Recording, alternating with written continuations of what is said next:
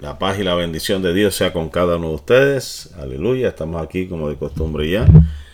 Otro salmo más de las Sagradas Escrituras junto aquí a mi amada esposa. Gloria al nombre del Señor. Dios les bendiga a todos en esta mañana.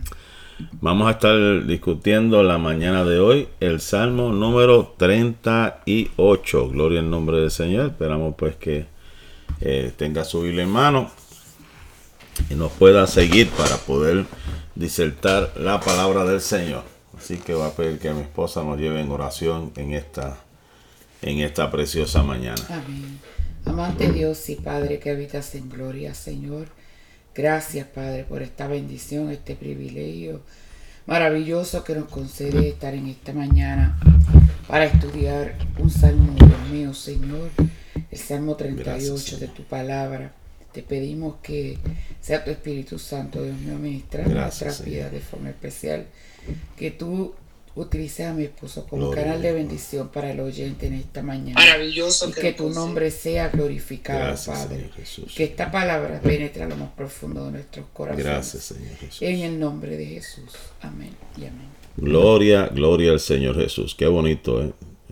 Despertar en la presencia del Señor.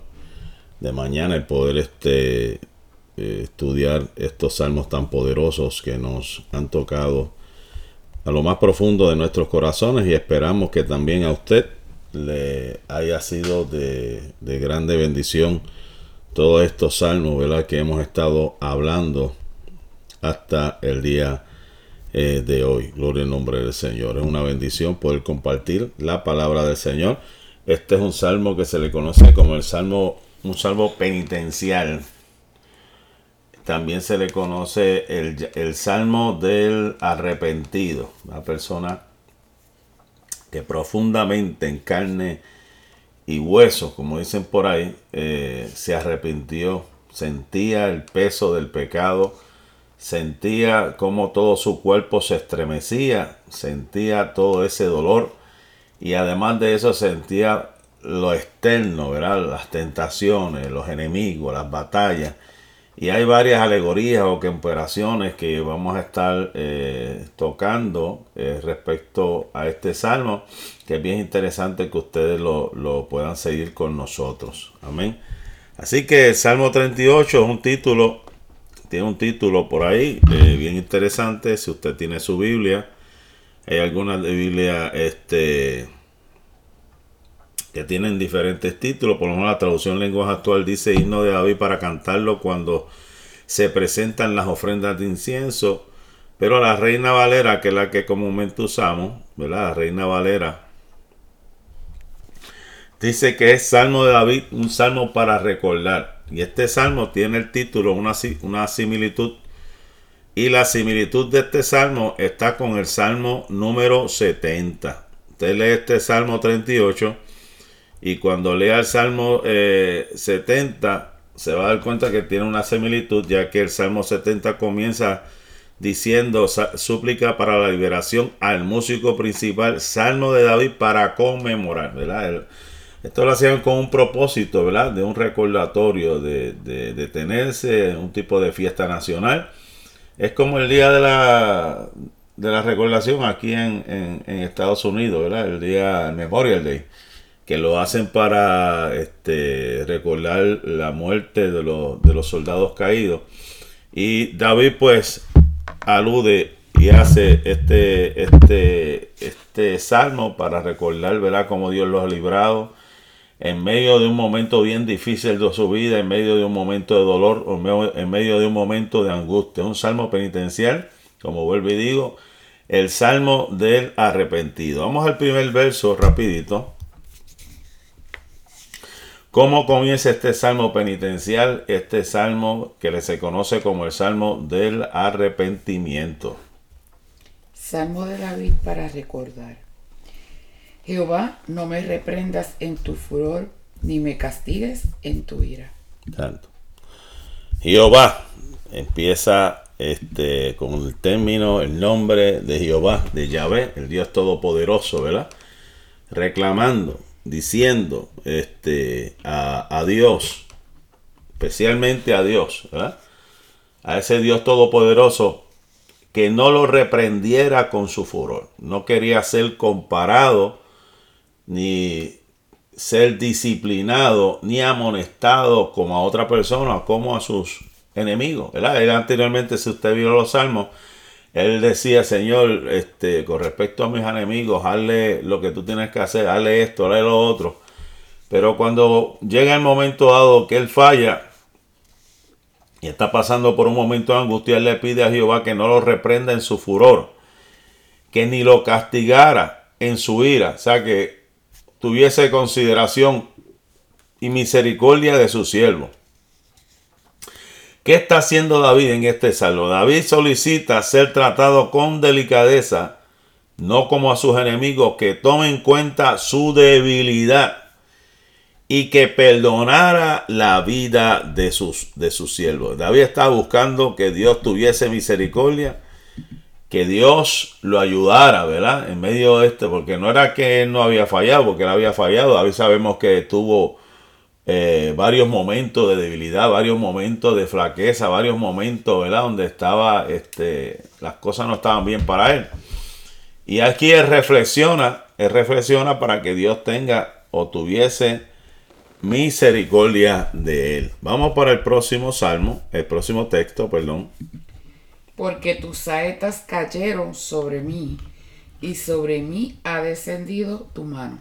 Aquí vemos una alegoría, ¿verdad? Aquí vemos una, una, forma, un estilo literario como el salmista, él compara, compara, ¿verdad? Este, eh, lo que está sucediendo, lo que está sintiendo su cuerpo, porque él habla de saetas. ¿Y qué son las saetas? Son cosas rápidas, son esto, unas armas, ¿verdad? Punzantes, que son, eh, ¿verdad? Cuando el, que las lanza, pues, vienen a cierta velocidad y esto nos indica, ¿verdad? No solamente dolores corporales, si lo vamos a ver en la alegoría, sino también espirituales, cómo están cayendo esas saetas a su vida y están eh, este, lastimando, lacerando su alma. Esto es una lesión, escuche bien esto, esto de las saetas, este, este especialmente este verso 2, cuando dice, porque tus saetas descendieron en mí y sobre mí ha descendido tu mano. Dos cosas. Él habla de unas saetas que han descendido y la mano de Dios que ha descendido sobre él. O sea, que él está hablando de que esto es una lección que la convicción de pecado es una acción divina que perfora, escuche bien esto, que perfora y presiona cortante y dolorosa, irritante y aplastante. Eso es todo lo que envuelve, ¿verdad? El sentimiento de David cuando siente que está fallado y siente la mano de Dios que está sobre él, en una forma ligera, en una forma que está perforando, en una forma que está presionando, en una forma que está cortando. Y esa palabra cortante, siempre me acuerda pues también la Sagrada Escritura, porque la Biblia dice que la palabra es como una espada de dos filos que penetra, que corta las coyunturas. Parece que el escuchar la voz de Dios, el escuchar el pensamiento, estaba esa palabra machucando su ser interior. Eso sucede, nos sucede a nosotros los, los cristianos, ¿verdad? Que cometemos errores.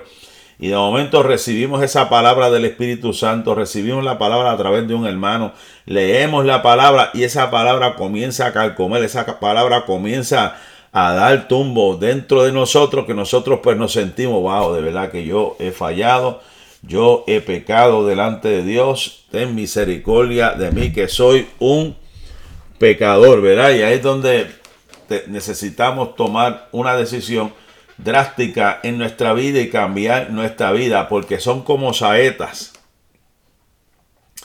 Eso viene rápido del cielo y la mano de Dios, usted siente esa presión como que dice, tengo que cambiar, tengo que hacer algo diferente. Verso número 3. Nada hay sano en mi carne a causa de tu ira, ni hay paz en mis huesos a causa de mi pecado. Algo interesante que estamos viendo aquí, como yo eh, hablaba con mi esposa en la noche de ayer, vemos que lo que está sucediendo exteriormente hablando, porque todo eso es un ataque también mental, ¿verdad? Es un ataque mental, que es una lucha que tiene mental. Vemos que esas condiciones es lo que se llaman psicosomáticas, donde la depresión está, está sumergido David, se está reflejando en el cuerpo, ¿verdad? Vemos gente y sabemos de gente que cuando su mente es atacada por diversos problemas, diversas situaciones, pues lógicamente al pasar del tiempo, si él no sana de esa situación mental, pues poco a poco su cuerpo se va a ir deteriorando. Y aquí imaginémonos, si es así mentalmente que afecta a su cuerpo, imagínese la enfermedad del alma que afecta a todo el organismo. Por eso es que él dice, no hay sanidad en mi carne a causa de tu ira, ni hay paz en mis huesos a causa de mi pecado. Él reconocía, él sabía que él había fallado y el haber fallado a Dios conllevó que todo su organismo, su cuerpo, aún su alma, se sintiera débil, se sintiera angustiado, una enfermedad que ataca el alma, que ataca todo su organismo. Tremendo. No hay sanidad en mi carne, él decía. Se sentía que todo su cuerpo estaba mal, todo su cuerpo estaba estremecido, todo su cuerpo estaba en dolor. Y por eso decía que no hay paz en mis, en mis huesos a causa de mi pecado. Verso número 4. Porque mis iniquidades se han agravado sobre mi cabeza, como carga pesada se han agravado sobre mí. Wow. Aquí vemos, no solamente vemos un desarrollo como que se está aumentando la situación, él está explicando de una forma prácticamente gráfica de todo lo que le está sucediendo, porque mis iniquidades se han agravado sobre mi cabeza. Ya su mente, yo por lo menos este, mientras estudiaba esto, ¿verdad? una de las grandes luchas que tiene todo el ser humano, y no somos los únicos, porque los profetas de Dios en el Antiguo Testamento, los hombres de Dios en el Nuevo Testamento, una de las grandes luchas que tenían era su mente, ¿verdad? Este, Vemos a un Elías que tuvo una grande lucha mental, ¿verdad? Con aquel ataque de aquella mujer. Vemos a un Juan el Bautista que tuvo una grande lucha mientras estaba preso. Y vemos a Pablo, lo, más seguro, tenía una lucha. Decía que tenía algo, eh, un aguijón en su carne. ¿Sabes? Que son batallas que ellos sienten, pero también vienen de, de su mente. Y aquí el salmista está diciendo, porque mis iniquidades se han agravado. ¿Sabes? Él sentía que seguía aumentando y aumentando y aumentando la presión sobre su cabeza. Y dice, como carga pesada se han agravado sobre él. O sea, que él sentía un peso grande. Sentía, como digo, como decimos nosotros, como 100 libras de, de encima de él, ¿verdad? De un costal estaban encima de él. Pero lo interesante de todo esto es que David estaba consciente. David estaba consciente. Hay de aquellos que no crean conciencia de su pecado y siguen haciendo su maldad como si nada estuviese pasando. Pero David, en medio de toda esta problemática, en medio de toda esta situación, él estaba consciente de su pecado. Y esto, lo que se ve realmente es un clamor genuino de una persona que se siente desolada y deshecha. Esto era un clamor no era, un no, era cualquier tipo de clamor, un clamor genuino. Donde David se sentía deshecho y desolado. Ahora, el verso número 5, ¿qué nos dice? Mm. Hieden y supuran mis llagas a causa de mi locura. No solamente, no solamente, según el verso 3, eh, que él dice que no hay sanidad, eh, que no hay paz en mis huesos. el verso 4 dice, eh, está gimiendo, había un gemido incesante. Vemos ahora un verso que dice que llega al extremo, llega al extremo de que ya el olor de putrefacción se siente, se, puede, eh, se puede oler. Dice, tengo llagas que hieden y supuran a causa y dice aquí de mi necedad, o sea que ya no puedo ocultar, ya no puedo ocultar, ya se, ya se, se, hace presente, se percibe, ya eh, tiene que tomar acción, porque cuando llega acción a, esa, a, esa, a ese estado de putrefacción, tiene que buscar un remedio. Y esto mientras meditaba me acordaba aquel general llamado Naamán, que él ocultaba con su traje, de, de, con su uniforme, lo que estaba sucediendo con aquella lepra, hasta que llegó un momento que él tuvo que buscar ayuda porque ya se estaba sintiendo el olor, ya se estaba prácticamente, ya era imposible de, de esconder. Y ya David, pues él sabe, mira, esto que yo he cometido, las fallas que yo he cometido, llegó un momento dado, ya yo no me puedo esconder, ya se siente el olor, ya, ya yo mismo no me resisto, yo, yo mismo no, no aguanto esto, ¿verdad? Esto apunta, algunos autores dicen que esto apunta más a una enfermedad moral que una espiritual. La necedad lo lleva a detestarse, destetarse a sí mismo, ¿verdad? Lo lleva a que él diga, wow, ni yo mismo me soporto. Ya, ya, esto está llegando al colmo. Yo sé lo que estoy sintiendo, yo sé lo que estoy pasando, yo sé lo que estoy necesitando, yo sé lo que estoy luchando, pero yo solo no puedo. Ya está esto saliendo a la luz, ya esto está siendo conocido, ya mi olor, ¿verdad? Ni yo mismo me aguanto, ni yo mismo me recito. Vámonos al verso número 6 Estoy encorvado, estoy humillado en gran manera, ando enlutado todo el día. Wow.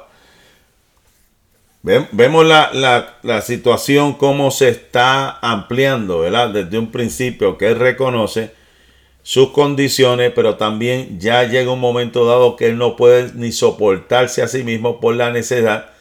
Y no solamente se puede eh, soportar, sino que en el término hebreo, la palabra o la expresión estoy encolvado significa me retuerzo del dolor. Hasta el punto de contorsionarse y abandonar su posición. Hasta ese punto. E, él, él llegó, David llegó a un momento dado donde el dolor que sentía era tanto que se tuvo que retorcer tuvo que acostarse completamente. Y no solamente eso, sino que camina con semblante enlutado todo el día. Esa, cara pálida cuando las personas están bien tristes, están, están bien angustiados, como que eh, todo su, su rostro completamente cambia. O sea que él decía en este salmo, en este verso específicamente, que tanto era su aflicción, que tanto se estaba afectando, donde llegó el momento dado que se retorció. Él sentía, ¿verdad?, que, que ya no podía aguantar su posición del dolor, del sufrimiento, de...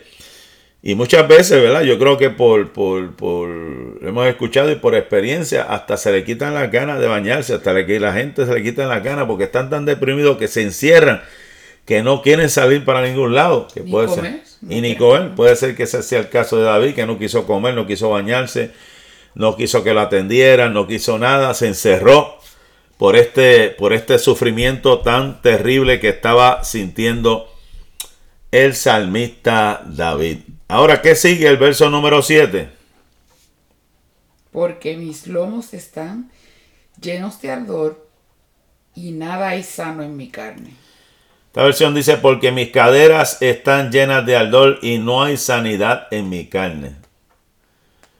Esto es lo que habla de un trastorno abrasador y sofocante acompañado probablemente de úlceras infectadas y putrefactas. O sea que ya llegó un momento dado en el cuerpo de David que estaba sucumbiendo, ya el cuerpo de David estaba llegando a un estado tétrico, un estado decadente, un estado de tormento, que aún sentía que sus caderas le ardían.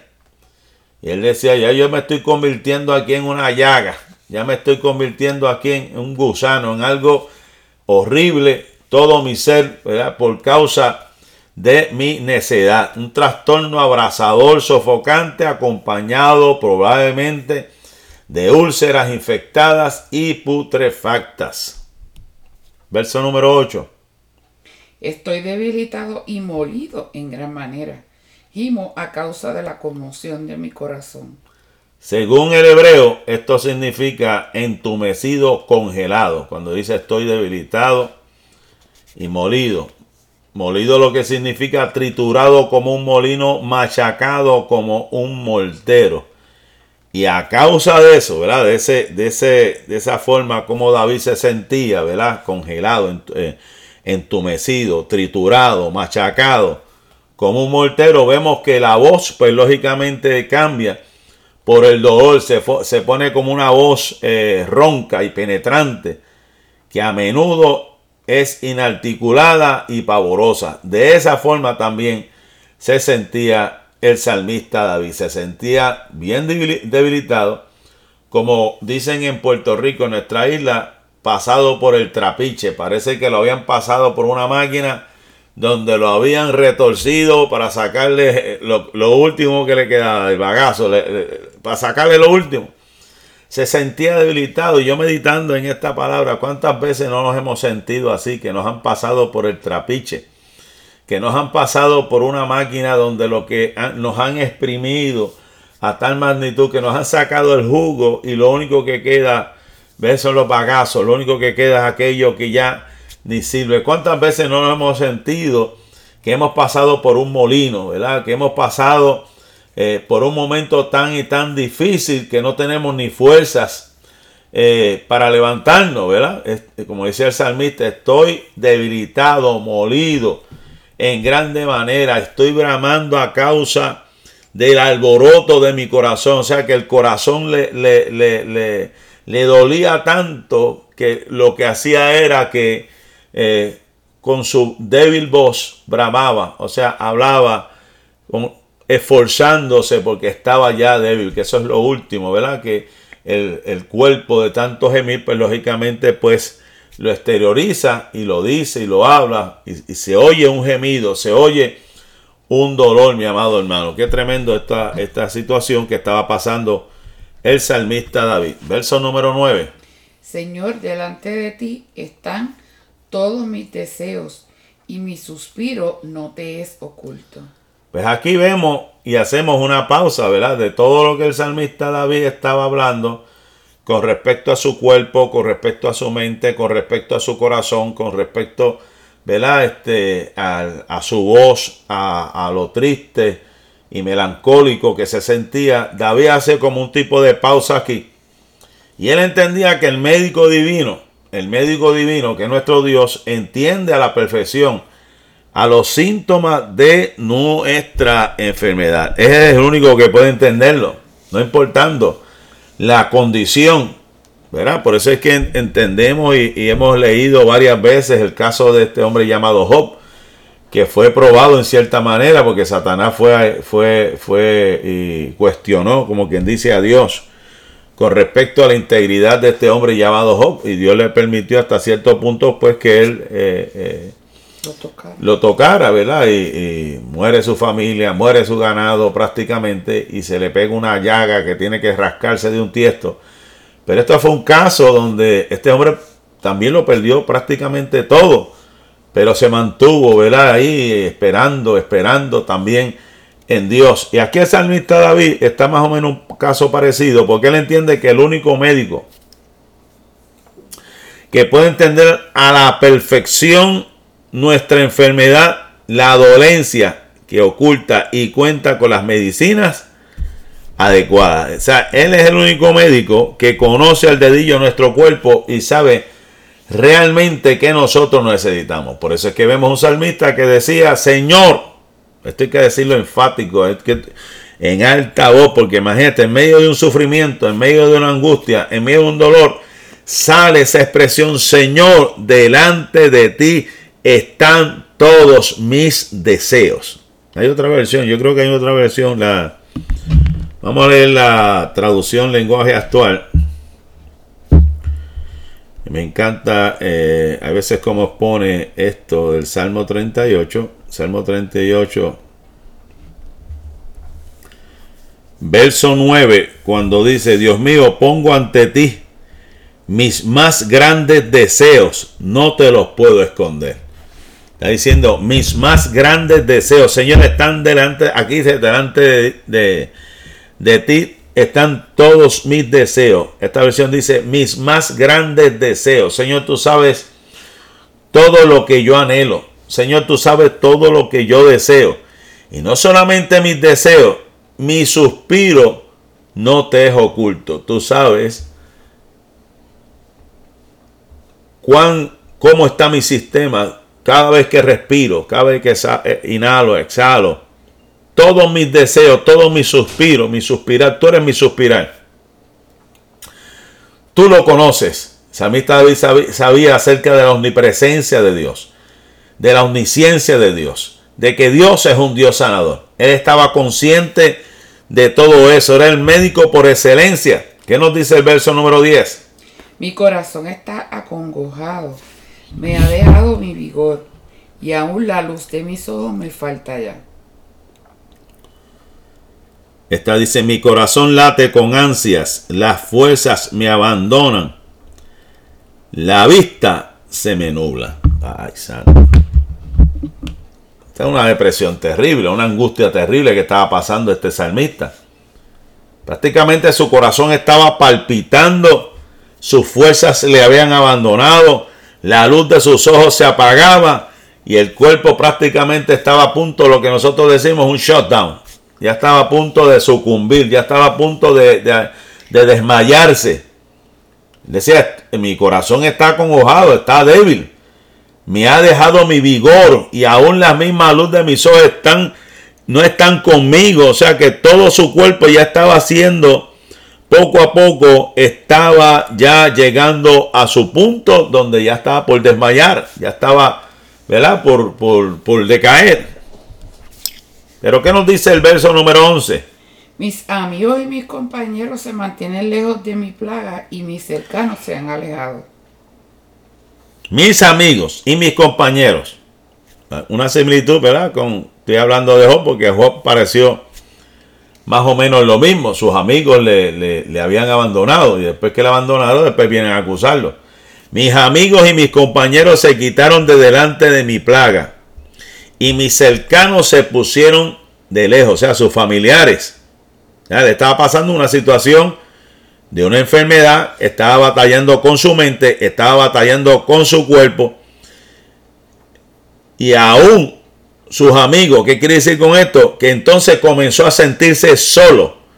Usted sabe lo que es eso, batallando con su cuerpo, batallando con su mente, su alma, su espíritu, todo ahí. Y de momento usted esperando que venga una mano amiga y no llega. Usted esperando que venga un familiar y tampoco llega. El hombre estaba, se sentía abandonado, se sentía solo.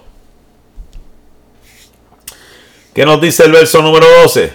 Los que, me los que buscan mi vida arman lazos y los que procuran mi mal hablan iniquidades y meditan fraudes todo el día. O sea, además de que se sentía abandonado por sus familiares, por sus amigos, dice también que hay quienes buscaban su vida para destruirlo y hablando iniquidades y haciendo o meditando fraude, además de esas penas, también el salmista experimenta acoso por las tentaciones exteriores. El enemigo maquina buscando cómo hacer caer a cualquier modo. Está maquinando el enemigo buscando hacerte caer de cualquier forma y manera. De que te enfermes, de que estés eh, mentalmente con problemas, eh, de que tengas luchas internas y no solamente eso, de que tu familia te sientas que tu familia te ha abandonado, sientas que tus amigos te han abandonado y también sientas que tus amigos estén. Yo llego a pensar que a veces en estos momentos ya de este extremo a veces cae lo que se llama la, la eh, cuando la gente este, delira. Llega un momento de delirio y empiezan delirio y empiezan esos sentimientos de persecución ¿verdad? Este, y empiezan a imaginar cosas, porque es que están en una depresión tan profunda que cualquier cosa la pueden asociar con una persecución, la pueden asociar con una prueba o con o algo terrible que va a pasar. Eso era tan profundo que tenía David esa... Este... Y a veces la prueba, el momento que está eh, la persona enfrentando, quizás no es tan complicado el cuadro, pero la situación misma lleva a la persona a verse en, una tragedia, ¿sabe? A, a, formar alrededor de él una tragedia. Que, que, tiene una salida, tiene una solución, pero este, las cosas que están sucediendo y los enfrentamientos que está teniendo, lo ve demasiado fuerte, lo ve como algo imposible, como que algo, algo que no tiene solución. Amén. ¿Qué nos dice el verso 13? Mas yo, como si fuera sordo, no oigo, y soy como mudo que no abre la boca. Lee el verso 14 también. Soy pues como un hombre que no oye y en cuya boca no hay reprensiones. ¿Qué estamos viendo aquí? David tomó o asumió una postura que decimos que es una postura inteligente, una postura eh, correcta ante la adversidad, ante los ataques, ante el abandono, ante la soledad, ante la lucha. Cuando el enemigo quiere atacar a uno, la postura de David fue la siguiente, más yo, como si fuera sordo, no oía y estaba como un mudo que no abre su boca. ¿Cuál es el problema del ser humano? Dicen por ahí, ¿verdad? Que usted es dueño de lo que calla y esclavo de lo que dice. David en su sabiduría que Dios le dio, prefirió, ¿verdad? Prefirió estar entre los sabios, de no abrir su boca, que no vaya a ser que complicara las cosas, porque ahí es donde está el problema y lo peor que podemos hacer los seres humanos, de ponernos a hablar en medio de una angustia eh, o de una ira. Ponemos, eh, ¿verdad? Podemos ofender y en vez de acercar las personas las alejamos. El salmista tomó esta postura, mas yo como si fuera sordo no oigo, no oía y estaba como un mudo que no abre su boca. Fui pues como un hombre que no oye y que en su boca no tiene reprensión. O sea que David prefirió mejor mantenerse callado, no hacer sentir mal a nadie, no humillar a nadie, pelear su batalla a solas con Dios para que Dios lo librara de esta terrible condición. Qué tremendo, ¿verdad? La enseñanza de David en esta hora que debemos aprender. Esto es una enseñanza para todos nosotros, ¿verdad? Que en medio de tu prueba, que en medio de tu lucha, haz como, Dios, como hizo Cristo, ¿verdad? Que Él fue como oveja, eh, lo llevaron al matadero, Él enmudeció. Y eso es bien difícil para nosotros los latinos, quedarnos callados, alaba. es bien difícil para los seres humanos quedarse callados. Mientras tanto, este hombre, lo mismo que nuestro Señor Jesucristo, enmudecieron, se mantuvieron callados. Vamos para el próximo verso, ¿verdad? El verso número 15 porque en ti, oh Jehová, he esperado. Tú responderás, tú responderás, Jehová, Dios mío. Vale, el verso 16 también. Dije, no se alegren de mí, cuando mi pie resbale, no se engrandezcan sobre mí. Amén, aquí estamos viendo la confianza de David, la confianza de David. ¿Qué dice David en medio de toda esta situación, en medio de toda esta angustia, en medio de toda esta lucha, en medio de toda esta batalla? Dice, porque en ti, oh Jehová, he esperado. Tú responderás, Jehová Dios mío. Estamos viendo que utiliza el término Jehová, varón de guerra, el Dios todopoderoso, porque en ti, oh Jehová, he esperado. Tú responderás. Él sabía que Dios iba a responder. ¿verdad? Vemos la confianza de David. Él estaba completamente seguro. Él decía, yo voy a seguir esperando. Voy a seguir esperando y estoy seguro de que Dios me ha de responder. Dios me ha de responder. Escuche bien esto.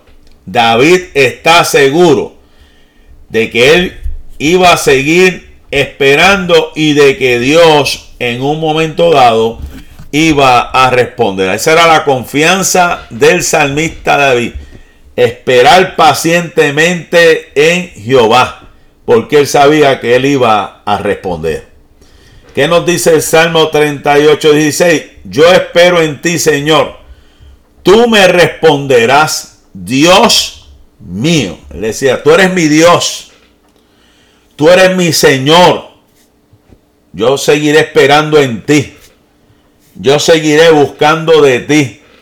Tú me responderás. A veces que nos desesperamos, pensamos que las cosas van a venir como en microondas, de la noche a la mañana vamos a tener milagro, de la noche a la mañana vamos a conseguir esto, de la noche a la mañana todo va a desaparecer, piche San Crin, todo va a volver a la normalidad. Hay quienes piensan que todo lo que está sucediendo a nuestro alrededor va a volver a la normalidad, pero le tenemos sorpresas. Y es que no todo va a volver a la normalidad. Nosotros tenemos que aprender a vivir en medio de esta nueva normalidad que nos ha tocado vivir. Y seguir esperando en Dios de que hay gente que está en estos momentos desesperada y angustiada porque quiere que todo se solucione, que quiere que todo vuelva a la normalidad, mi hermano, hay que aprender a esperar en Dios. Hay que aprender a esperar en su palabra, creerle a Dios de que en medio de esta nueva modalidad que estamos viviendo, que todavía se recomienda el uso de mascarilla, por ejemplo, que todavía se recomienda el distanciamiento, por ejemplo, de que todavía hay situaciones que estamos eh, pasando, que estamos viviendo, hermano, que tenemos que tomar las debidas precauciones. Amén, hermano. De que tenemos que congregarnos. Amén. No es tiempo de estar encerrado en su casa, es tiempo de buscar a Dios. Es tiempo de buscar a Dios, es tiempo de luchar por nuestros hijos, por nuestros jóvenes.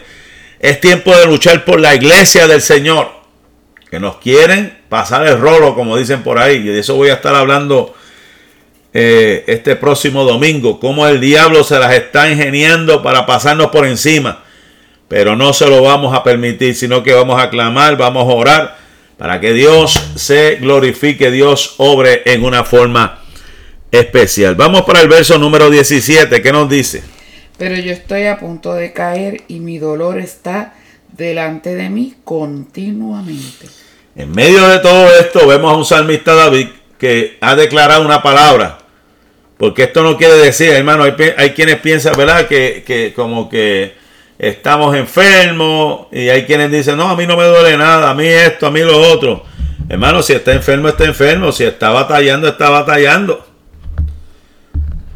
Hay veces que nos dejamos llevar por ciertas personas que nos dicen ciertas cosas y no queremos o no queremos aceptar unas realidades que estamos pasando en nuestra vida. Y aquí es donde David entiende la promesa, entiende la palabra, pero sigue diciendo, porque yo estoy a punto de claudicar y mi dolor está delante de mí continuamente. O sea, seguimos creyendo que Él va a responder, seguimos creyendo de que Él va a orar, Seguimos creyendo de que Él está ahí para solucionar, pero tenemos una realidad existente. Hay veces que sentimos todavía el dolor, la angustia, la lucha, la tristeza, todo está ahí. Pero la fe sigue ahí. O sea que las numerosas heridas de un pecador redalguido, escuche bien esto, las numerosas heridas de un pecador redalguido no pueden ser curadas vendadas ni suavizadas con aceite, hasta que el Espíritu Santo le aplique la sangre preciosa de Jesús. O sea, en otras palabras, y eso es un error que muchas veces nosotros como creyentes cometemos, y es que cuando oramos por el pecador, ungimos con aceite. Y no podemos hacer eso porque el Espíritu el, el aceite es símbolo del Espíritu Santo. Es para enfermedades, para sanidad de, los creyentes. Exactamente.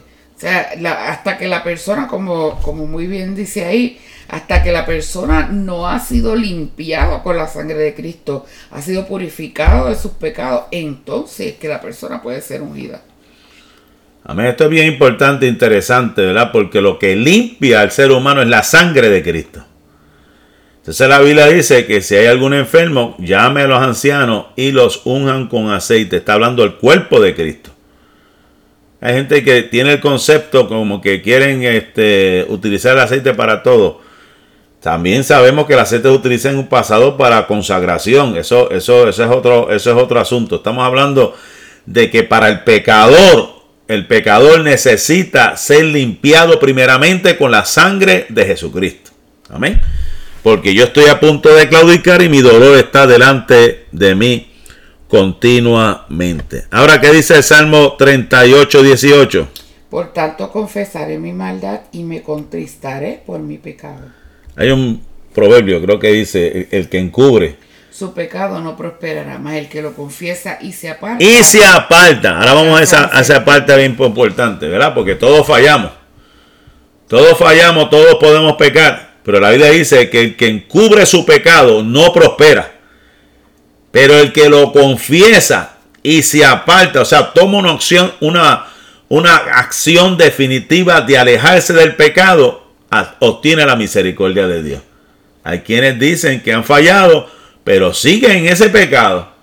¿Eh? O sea, a mí me ha tocado bregar con personas que yo le digo, mira, yo quiero ayudarte, yo sé que tú quieres cantar, yo sé, yo sé que tú quieres hacer esto, quieres hacer lo otro, pero tú tienes que arreglar tu vida. ¿Sabes? Tú, tú, estás viviendo mal, tú estás viviendo en pecado. Y uno se lo dice varias veces. ¿Y qué prefieren ellos? Mejor se van de, de la iglesia. Y así nos ha tocado. Porque piensan que, pues, eso es un estilo de vida nuevo. Y como tienen ese estilo de vida nuevo, hay que aceptarlos como eso. No, mi hermano. Hay que andar por la palabra en el orden bíblico. Si usted está conviviendo con una persona y no se ha casado, eso se llama fornicación. Si usted está con otra persona que no es su esposo y no se ha divorciado, eso se llama adulterio. Y todo, y todo tipo de pecado, lo mismo que el homosexualismo. Eso, eso no, no es aceptable delante de Dios. Estamos hablando de esos casos porque esos son los casos más comunes. Pero ¿cuántos pecados no hay por ahí? Usted tiene que reconocer que para poder pararse en un altar usted tiene que estar bien delante de la presencia del Señor. Es así de claro. Y aquí el salmista, la solución él encontraba para eso es, por tanto, confesaré mi maldad. Ahí es donde está la clave. Mira, confiesa. Hay que confesar. Todo viene a razón de confesar. Cuando la Biblia dice que si confesares con tu boca que Jesús es el Señor y creyeres en tu corazón que Él le levantó a los muertos, serás salvo. O sea que todo empieza con la confesión delante de Dios. ¿Eh? Y aquí está hablando, por tanto, confesaré mi maldad. O sea, está reconociendo. Y ahí en psicología, pues hemos aprendido. Podemos decir aquí muchas, muchas cosas, pero hasta que la persona no reconozca que tiene esa problemática, que tiene esa condición, que tiene esa situación, esa persona no va a levantarse. Pero aquí el salmista dijo, voy a confesar mi maldad y me contristaré por mi pecado. O sea, voy a sentir dolor. Yo sé que voy a, voy a, voy a humillarme hasta sentir el dolor y pedir el perdón de Dios. Gemir por nuestros pecados no los espía, pero es el espíritu correcto con el que, el que acudir a Jesús, que es el Salvador y el que obra la reconciliación. O sea que no es solamente gemir, porque gemir eh, nos ayuda, ¿verdad? A poder eh, sacar todo eso que sentimos por dentro. Pero nosotros tenemos que permitir a Jesús que entre a nuestra vida, que rescate nuestra vida, que salve nuestra vida. Amén. Verso 19. Porque mis enemigos están vivos y fuertes, y se han aumentado los que me aborrecen sin causa. Interesantemente, estamos viendo este, este caso de David, que se habían apartado sus familiares, se habían apartado sus amigos, estaba enfermo, estaba afligido, sus huesos se sentían que ya estaban por sucumbir, estaba retorciendo del dolor, estaba en una angustia. Y no solamente eso, él declara y dice, mis enemigos están vivos. Y no solamente están vivos, están fuertes están más fuertes que él. Y se han aumentado los que aborrecen mi causa. Imagínense todo esto que estaba pasando David. No solamente le abandona a su familia, no solamente le abandona a sus amigos, no solamente está sintiendo en carne propia esa falla que él había cometido, sino que se habían levantado y sus enemigos estaban vivos y fuertes. Nuestros enemigos, escuche bien esto, no descansan. Nuestros enemigos no descansan. Están vivos y fuertes. No podemos dejar de clamar. Por eso es que la Biblia dice que el enemigo, Satanás, anda como león rugiente buscando a quien devorar. Para que Satanás no tome ventaja sobre vosotros, no podemos ignorar sus maquinaciones. Sabemos que hay una lucha espiritual, que hay gente que se lo olvida. Tenemos potestades, tenemos principados, principados, tenemos huestes celestes que están batallando, buscando la forma de cómo destruirte. Están buscando lo que dice por ahí tu talón de Aquiles. ¿Cuál es el punto débil para poder destruirte? Es misericordia del Señor de nosotros. Seguimos el verso número 20. Los que pagan mal por bien me son contrarios por seguir yo lo bueno. Mire cómo dice esta versión. Esta versión del Salmo 38, verso número 20, dice, mis enemigos son poderosos, son muchos y me odian sin razón.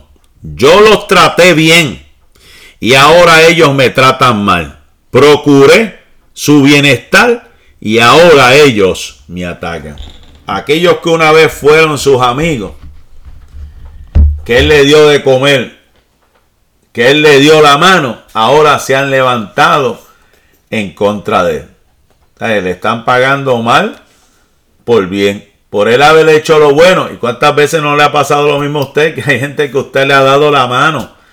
Que usted le ha ayudado. Que usted le ha dado todo. Casa, techo. Le, le ha dado comida. Le ha dado dinero. Y de momento se vuelca en contra suya se levanta en contra suya, habla en contra suya, dice cosas, ¿verdad? Este falso testimonio en contra suya. Qué triste, ¿verdad? Esta situación de eh, que estaba pasando el salmista David y que hemos pasado muchos de nosotros. Pero entonces ahí es donde entramos en el verso 21 que nos dice, no me desampares, oh Jehová, Dios mío, no te alejes de mí no me desampares. Él entendía que el único que podía ponerle fin a esto, el único que iba, a estar ahí para fortalecernos, se llama Dios. Le decía, Dios mío, no te alejes de mí. Cuando la enfermedad, escuche esto interesante, cuando la enfermedad la difamación y el pecado se juntan. Son tres cosas que estamos, hemos visto en este, en este salmo. La enfermedad, la difamación y el pecado se juntan para atacarnos. Mi hermano, es necesario, es preciso que venga la ayuda celestial, porque ningún hombre podrá resolver esto. Podrás ir a los psicólogos, podrás ir a los psiquiatras, podrás ir donde tú quieras pero la única forma para poder solucionar la problemática existente que estaba enfrentando David de enfermedad, difamación y de pecado, se llama Dios. El hombre lo que puede hacer es darte una pastillita o recomendarte que te des un viajecito, yo no sé para dónde, para que relajes tu mente. Pero donde quiera que vaya, esa batalla va a seguir en tu mente. Porque no es el lugar, es la persona. Es, la persona, como dice muy bien mi papá, este la enfermedad no está en la sábana, sino en el que se rodea, en el que se arropa. O sea, está en la persona. La persona tiene que ser sana. La persona tiene que ser restaurada. El huir no es la solución. Hay quienes lo que hacen es huir. Tratar de escapar de una realidad, tratar de, cambiar de ambiente. Me voy a cambiar de iglesia a ver si me va mejor. Me voy a cambiar de pueblo a ver si se va mejor. Me voy a cambiar de esto a ver si se va mejor. Me voy a cambiar. Mire, hermano, la solución no está en cambiar nada. La solución está en cambiar nosotros mismos. Reconocer que tenemos una problemática que necesitamos resolver. Eso es todo. Y como último, pues tenemos el Salmo eh, capítulo 38 y verso número 22, que aquí nos habla los resultados de la aflicción. ¿Qué provoca la aflicción en nosotros? Apresúrate a ayudarme, oh Señor, mi salvación. Dice, Señor de mí, de mi salvación. No solamente lo reconocía como el Salvador, como el libertador. Él decía en tiempo presente, mi salvación. ¿Cuáles son los resultados de la aflicción? ¿Qué realmente provoca la aflicción en nosotros? Debería siempre eh, resaltar nuestra dependencia de Dios. Amén. Despierta una necesidad. Las aflicciones despiertan la necesidad de buscar ayuda. Y en este caso, buscar a Dios. Lo que alimenta nuestras súplicas. Esto, esto de lo que alimenta nuestras súplicas, reavivándolas y acercándonos más a Dios.